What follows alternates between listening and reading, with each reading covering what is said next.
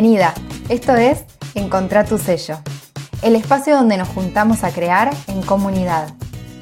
Estoy segura de que cada persona tiene algo que la hace única y especial, y ese es un gran tesoro que podemos compartir con el mundo. Ese es tu propio sello.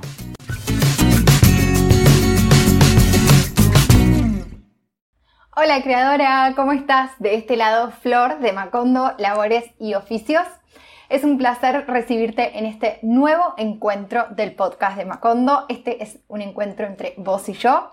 Vamos a conversar sobre un tema que me tiene como con mucha curiosidad últimamente.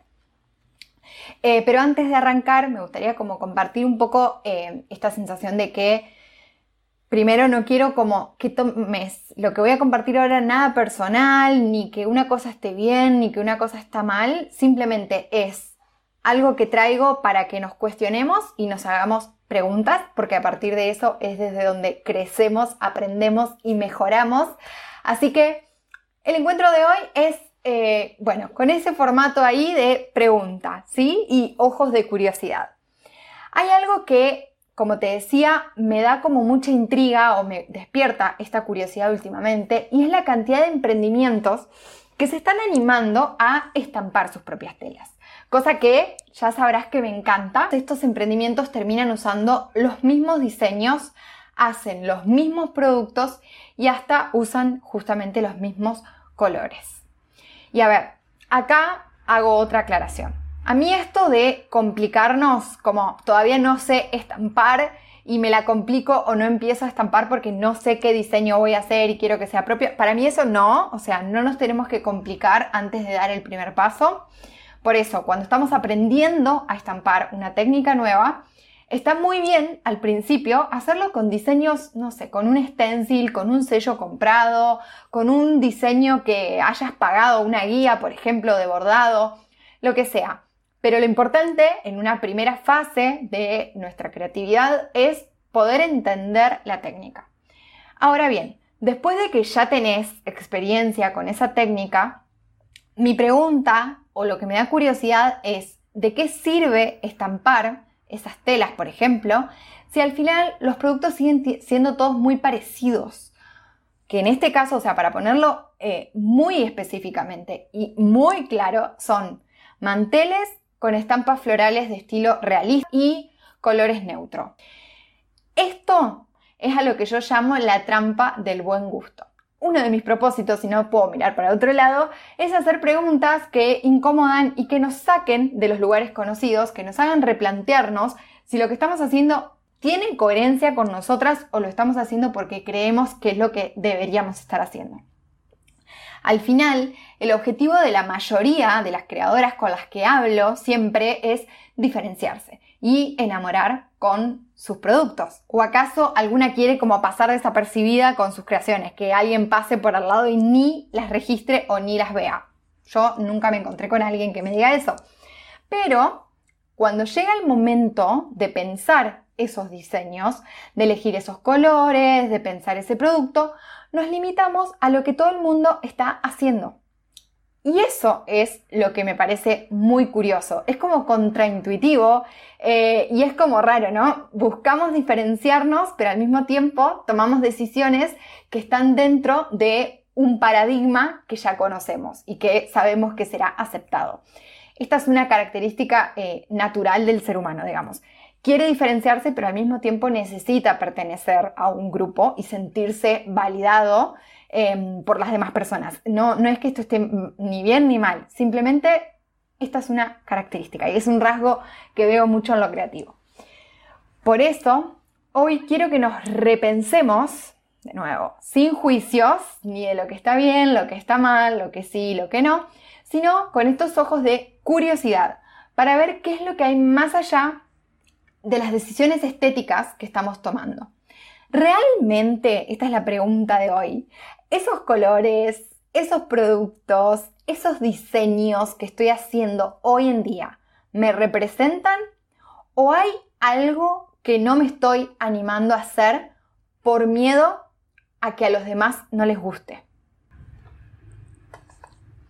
Y acá creo que está la cuestión. Muchas de las cosas que hacemos creemos que son por decisión propia, pero en realidad estamos atravesadas inevitablemente por un sesgo, por unas pautas, por unos cánones que nos dicen cómo deben ser las cosas, ¿no? En todo sentido, en la vida, acá estamos hablando específicamente de lo estético.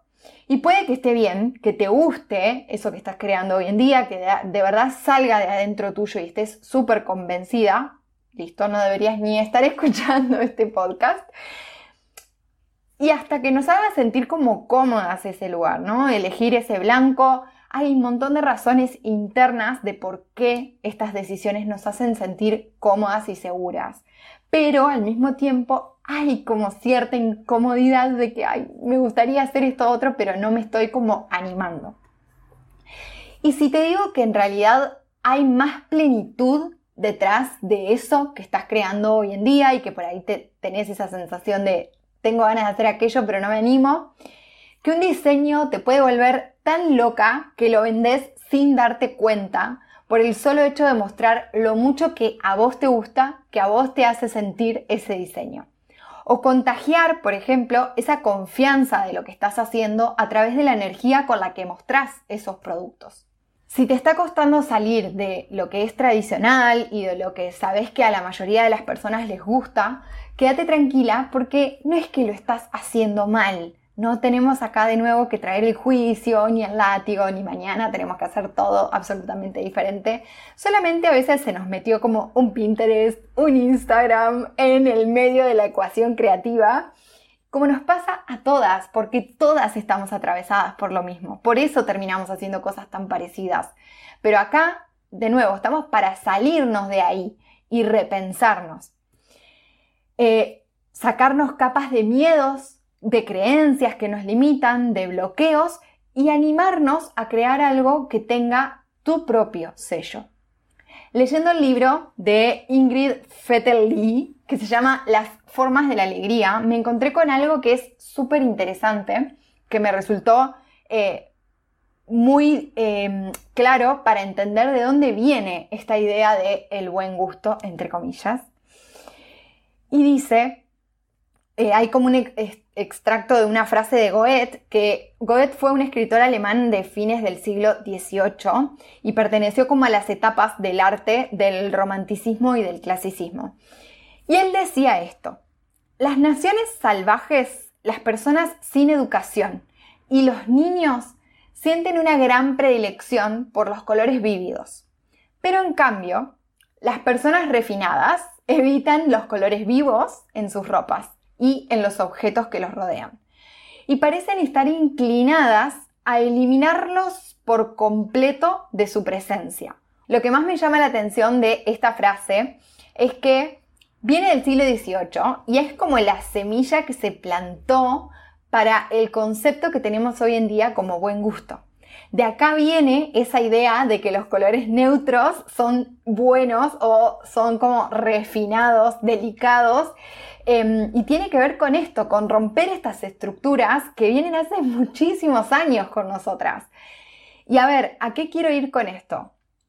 Que elegir, por ejemplo, en el caso de los colores neutros, por una razón en particular, porque tienen que ver con el mensaje que querés transmitir, porque estás creando productos a partir de tintes naturales, que ya son colores neutros de por sí, está muy bien, pero ¿qué pasa si en realidad a vos el color te gusta, pero no te estás animando a ponerlo en tus estampas?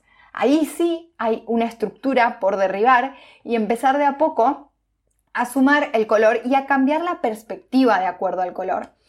El color no solamente, por ejemplo, se trata de la teoría del color, sino que el color tiene energía, tiene poder y tiene la capacidad de transmitir muchísimo em, con el solo hecho de verlo. Hay algo que se llama psicología del color, que si te da curiosidad te invito a conocerla, pero podemos transmitir y comunicar un montón a través de simplemente la decisión de ciertos colores en nuestras estampas. Y gracias a esta idea de Goethe, por ejemplo, de frivolizar por años esa idea del color, que se lo dejó solo para las infancias o para las personas sin educación como algo que estaba mal, cuando en realidad, por ejemplo, yo como adulta, me quiero seguir vistiendo como una niña y ¿qué me lo impide muchas veces? las creencias que me limitan, la sociedad, el contexto, pero sobre todo el miedo a no gustar. Porque lo que se esconde debajo, detrás, en la capa más profunda del buen gusto, es justamente el miedo a no gustar. Es el miedo al rechazo, a que nos digan que no y sobre todo a que nuestro ego salga herido de ahí, de haber hecho algo y que a otra persona no le guste y nos lo diga. Es uno de los temores más grandes. El tema del miedo a no gustar es muy complejo y es muy profundo, así que para mí da para un episodio entero del podcast. Pero por lo pronto me parece importante que tengamos presentes tres cosas. Primero, ¿qué es para vos el buen gusto?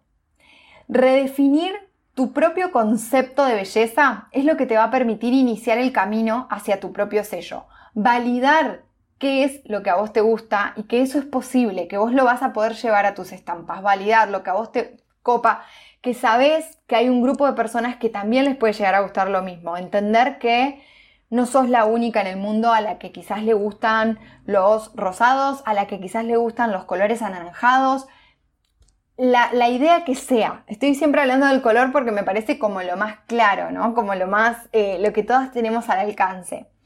Por otro lado, recordar que estamos creando algo que sale de nosotras, pero no es nuestro. Este sería como el segundo punto a tener ahí muy en cuenta. Cuando nosotras hacemos una creación, se la estamos entregando al mundo, se la entregamos al universo, se la entregamos a las demás personas deja de pertenecernos a nosotras.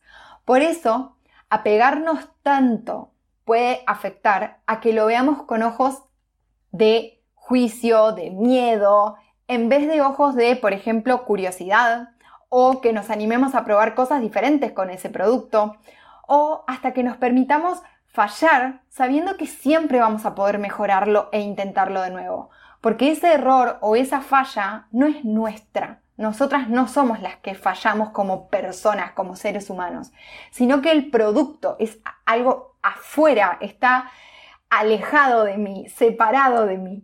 Es como una separación difícil porque le ponemos mucho cariño, le ponemos mucho amor, pero al mismo tiempo necesitamos verlo como algo separado de nosotras para hacerlo más objetivas posible al momento de evaluarlo, mejorarlo, pedir feedback, y en tercer lugar, la idea de que nuestras creaciones no son para gustarle a todo el mundo. No le tienen que gustar a todo el mundo, sino que tienen que enamorar y conectar con la persona correcta.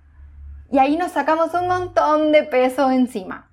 No buscamos gustar, sino que buscamos enamorar, que son cosas muy diferentes de las que hablo bastante eh, por acá.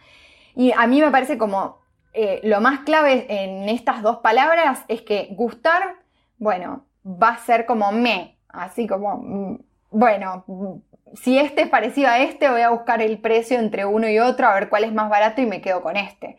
En cambio, cuando enamora, no hay chance, o sea, desaparece todo lo que está alrededor de ese producto. No hay otra cosa más que ese producto, porque tiene valores parecidos a los míos, porque tiene un mensaje que me llega, me conecta, me hace sentir bien, porque me ayuda en algún área de mi vida. Esas tres son las cosas como me parecen importantes para empezar a replantearnos esta idea del buen gusto. Y me encantaría ahora saber qué es lo que vos opinás sobre el buen gusto y saber si caíste alguna vez en la trampa, en esta trampa eh, del buen gusto, de crear a partir del buen gusto. Y también contarte que a todo esto lo trabajamos en muchísima profundidad en mi programa Sello Propio, que abre sus puertas en julio. Todavía quedan unos meses, pero te invito a que puedas sumarte a esa lista de futuras personas que van a buscar el sello propio, eh, que es una lista súper especial porque si ya te vas sumando a la lista de correos, yo les voy a avisar a ustedes con mucho más antelación y seguramente tengan beneficios especiales por ser parte de, esa lista. Te espero en comentarios, me encantaría leerte y nos vemos, nos escuchamos en el próximo episodio de Encontrar tu sello, el podcast de Macondo. Te mando un beso grande.